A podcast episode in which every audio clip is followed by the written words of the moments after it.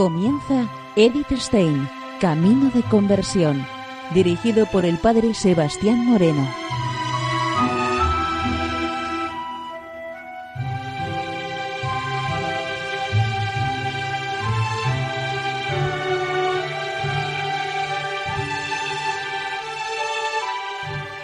Muy buenos días, nos de Dios. Seguimos conociendo a Edith Stein, Camino de Conversión. En esta emisión de hoy vamos a dedicarla a una de sus meditaciones titulada Dichosos los pobres en el Espíritu.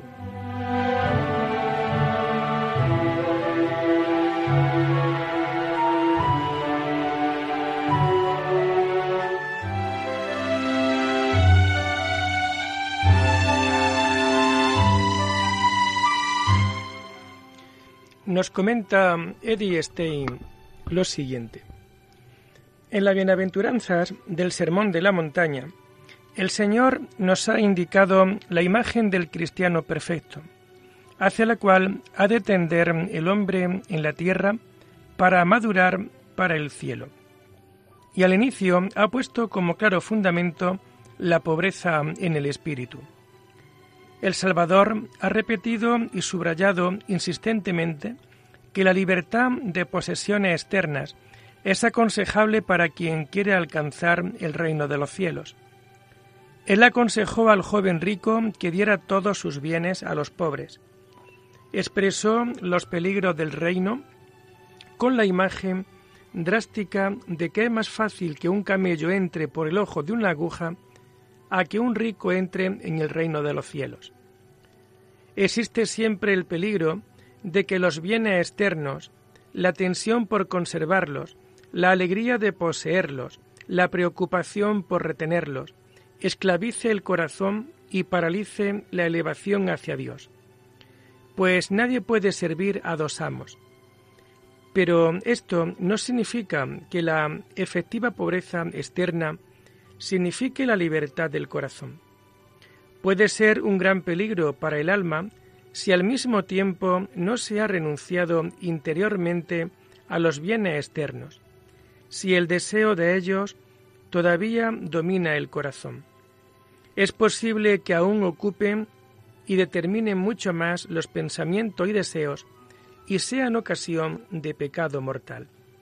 Por eso, los pobres en el espíritu son llamados dichosos, aquellos cuyo corazón está libre de toda dependencia de bienes terrenales.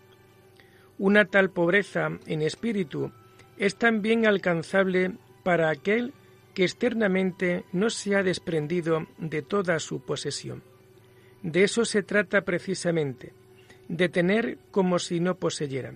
Se tiene que aprender que lo que se tiene hay que llevarlo suelto en las manos, con la disposición permanente a darlo. Pero la correcta relación con los bienes externos no es el único sentido de la pobreza del espíritu. La liturgia de la Iglesia tiene las bienaventuranzas como texto evangélico en la fiesta de todos los santos. Y lo explica en la lectura del breviario del tercer nocturno en un sermón de San Agustín sobre el discurso de la montaña. Ahí las bienaventuranzas son relacionadas con los dones del Espíritu Santo, la pobreza en el espíritu con el temor de Dios, que es el principio de la sabiduría. Al deseo de los bienes terrenales se refiere el predicador con estas palabras. Vanidad de vanidades, todo es vanidad. Arrogancia del espíritu significa temeridad y soberbia. Habitualmente también se dice de los soberbios que su espíritu está hinchado, y con razón, puesto que espíritus también significa viento.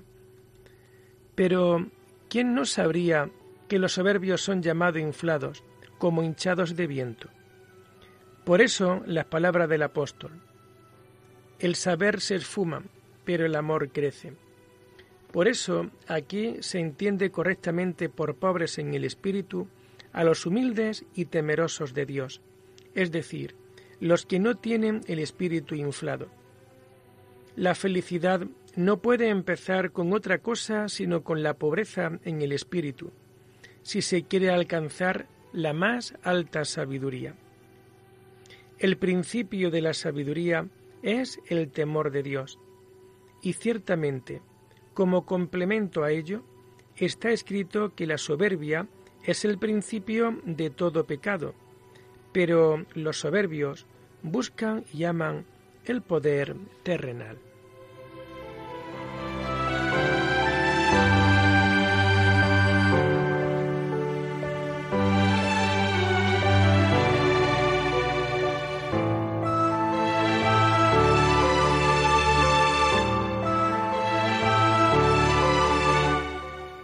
Según esta interpretación, pobre en el espíritu es aquel que no se cree más por poseer conocimientos terrenales, ciencia y sabiduría humanas.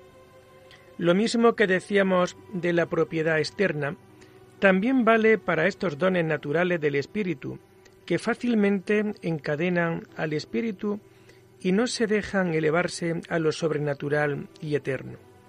El anhelo de conocer conlleva siempre el peligro de acaparar totalmente al hombre. Es algo que propulsa sin descanso al hombre, de tal manera que no puede encontrar descanso ni paz. Y a quien el conocimiento natural le parezca algo grande, fácilmente se creerá él mismo en posesión y superior a aquellos que son intelectualmente pobres. La excesiva confianza en la razón humana fácilmente conduce a apartarse de las fuentes sobrenaturales de la fe, que según Tomás de Aquino es el comienzo de la vida eterna en nosotros. Y por eso es difícil para los ricos de sabiduría terrenal entrar en el reino de los cielos. Por el contrario, los sencillos que saben que no saben nada, que no pueden saber nada por sí mismos, elevarán humildemente su mirada al cielo, para alcanzar como don de arriba lo que ellos no pueden alcanzar. Por eso Cristo alaba al Padre por haber revelado los secretos del reino a los pobres y pequeños. Pero nuevamente vale, como en el caso de la propiedad externa, que el real no tener bienes, talentos o conocimientos espirituales no significa lo mismo que tener libertad.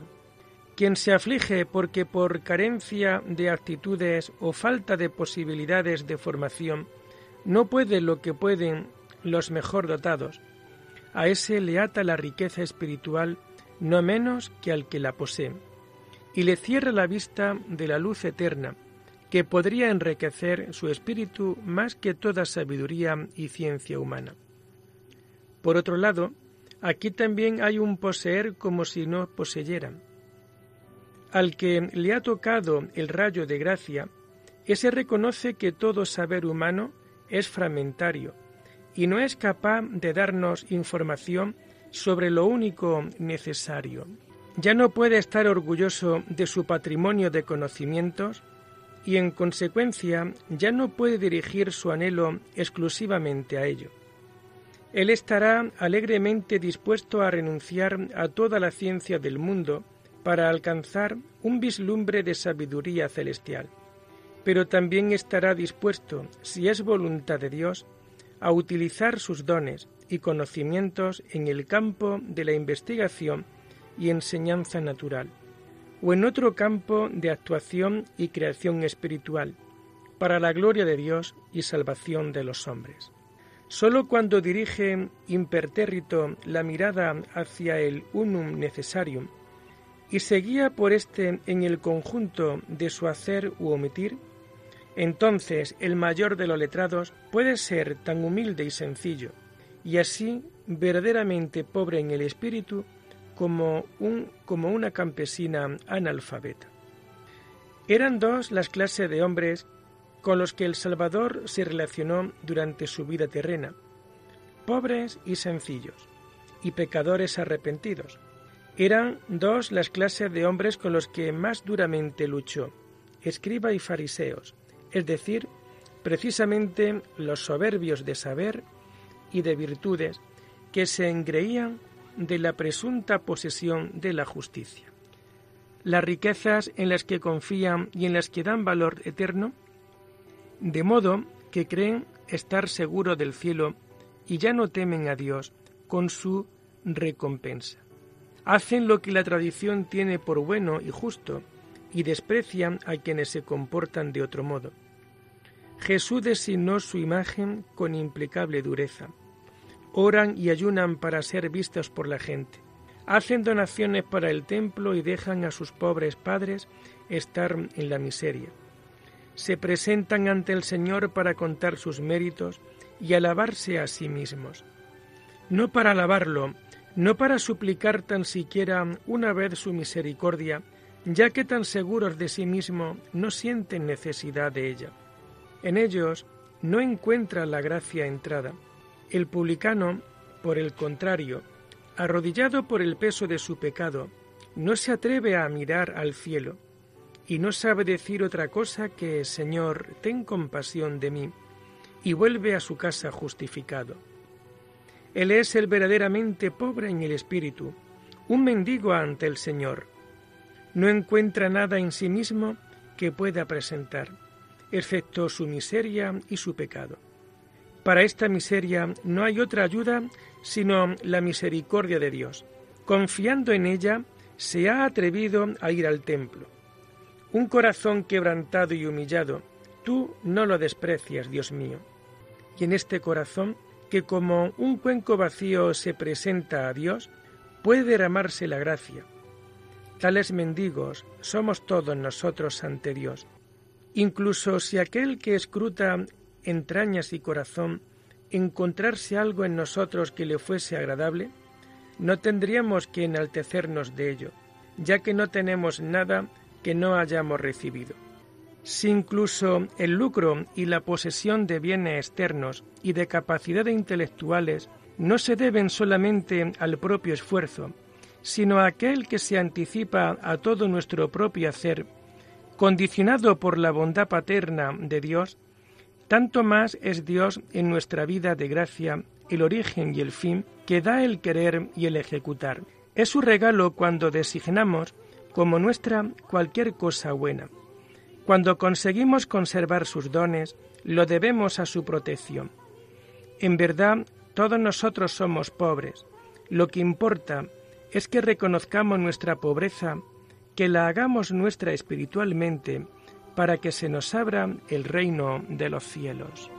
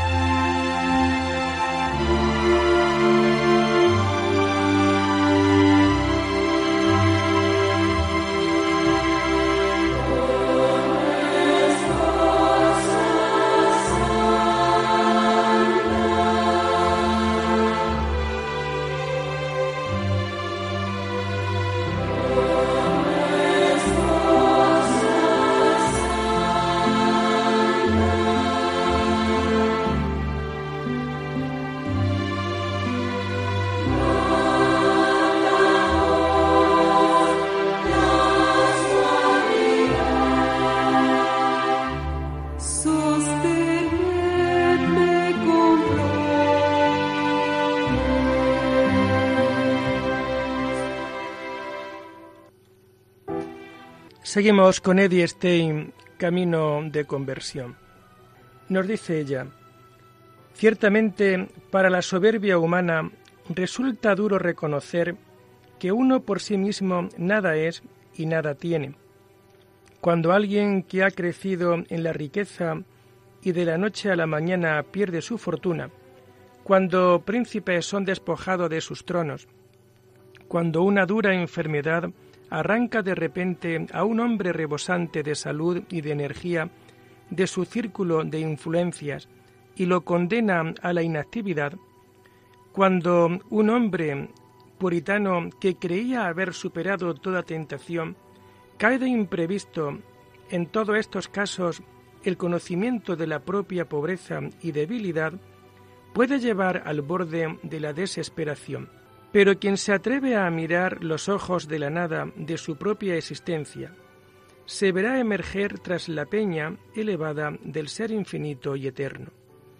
La mano poderosa que lo ha precipitado de su supuesta altura es lo suficientemente fuerte para enaltecerlo de nuevo. Es lo suficientemente rica para devolver mil veces más de lo que se le ha quitado. Si se resuelve a agarrarse a esta mano, entonces experimentaría que es la mano de un Padre bueno. Se hará como un niño que se deja guiar dócilmente, porque el Padre conoce el camino que él no conoce. Abandonará en el Padre la preocupación por su vida, puesto que ha experimentado que él no está en grado de ocuparse de sí de la manera correcta y experimentará con siempre nueva admiración y agradecimiento, como ahora se le proporciona lo mejor. Así vendrá sobre él una profunda protección, seguridad y tranquilidad, una paz como nunca había conocido. El reino de los cielos es suyo, no sólo como algo que se le ha prometido para la vida futura, sino como algo que ya desde ahora ha despuntado un preámbulo y una garantía de la gloria futura. Cuanto más radical es la renuncia a todo lo propio, cuanto más se familiariza en la relación filial con Dios, más experimentará el gustar y ver qué bueno es el Señor. El reino de los cielos, en el cual participa ya en la tierra los pobres en el espíritu, es la paz porque no desean ninguna otra cosa sino lo que Dios ha determinado para ellos, porque no tienen ninguna otra voluntad sino la voluntad de Dios. Por eso no puede darse entre ellos. Y Dios ninguna discrepancia. El reino de los cielos, en el cual participan ya en la tierra los pobres, en el Espíritu, es la paz porque no desean ninguna otra cosa sino lo que Dios ha determinado para ellos, porque no tienen ninguna otra voluntad sino la voluntad de Dios. Por eso no puede darse entre ellos y Dios ninguna discrepancia, ninguna oposición, ninguna separación. Y de esta manera han entrado ya en su quietud, porque no tienen ningún deseo de otra propiedad humana, más aún, lo que se le deposita en las manos con gusto, lo abandonan en otros. Y porque no se consideran listos, no son propensos a contraponer a los otros su opinión. También se quedan fuera de todo altercado humano. Ciertamente pueden encontrarse en la situación de tener que denegar algo a alguien, pero cuando niegan una petición, señalan como equivocada una opinión extraña no lo hacen como cosa propia, sino porque defienden la verdad y la voluntad de Dios. Y porque pueden estar convencidos de que aquello que hacen es lo mejor incluso para aquel que se opone. Por eso permanecen en paz con Él a pesar de las contradicciones externas. El reino de los cielos consiste en que, si bien no tienen nada, todo lo poseen como hijos de Dios participan de todo lo que pertenece al Padre. Experimentan que nada les falta, que son alimentados como los pájaros del cielo y vestidos como los, lirios del campo. muy bien puede suceder que no sepan de qué van a vivir al día siguiente, pero son socorridos siempre en el momento oportuno. Y la riqueza del Padre Celestial está disponible para ellos, inagotablemente también para los otros. Miles son los que han pasado por las manos de hombres que no consideraban como propio ningún penique y que destinaban a los necesitados, y de la eterna fuente del amor y la alegría han levantado a innumerables abatidos y les han dado fuerza y alegría. El reino de los cielos es ante todo la vida en la filiación divina la certeza embriagadora de estar protegido por una bondad y un amor infinito e inmutables, el amor del Padre que conoce todas nuestras necesidades y que tiene preparado un remedio para cada una, en quien encontramos consuelo en cualquier sufrimiento, cuya misericordia infinita nunca se cansa de perdonarnos lo que hemos hecho mal, que nos resarce abundantemente de todo lo que nos hacen los hombres, experimentar de manera siempre nueva e inesperada esta bondad paterna. Esta es nuestra felicidad en la tierra. Todavía no contemplamos a Dios cara a cara, tal como se nos ha prometido, pero que Él se deja encontrar por aquellos que lo buscan con todo el corazón, esto lo experimentamos ya en esta vida aquellos que han vaciado su corazón de todo lo que les puede apartar del camino hacia el Señor del cielo. De estos se deja conocer cada vez más abundante y profundamente. Él mismo habita en su corazón y lo convierte en su reino. Los que buscan al Señor lo encuentran en todos sus caminos. Toda la creación lleva sus huellas. El destino de los hombres y los acontecimientos del mundo revelan su gobierno escondido. Pero las almas que han aprendido a retirarse en sí mismas lo encuentran de la manera más segura en sí mismas. Este camino interior es el camino de todos los místicos. Santa Teresa lo ha descrito incomparablemente en el castillo interior. San Agustín invita a ello con estas palabras noli forasire, intra in in interiore homine habitat veritas. No salgas fuera, entra en ti mismo, en el interior del hombre habita la verdad.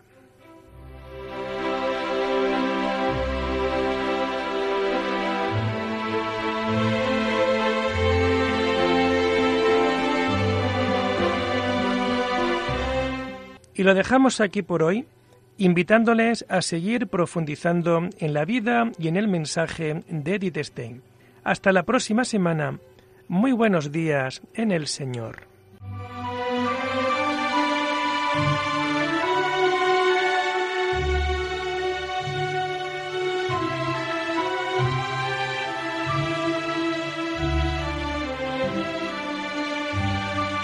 Han escuchado Edith Stein, Camino de Conversión, con el Padre Sebastián Moreno.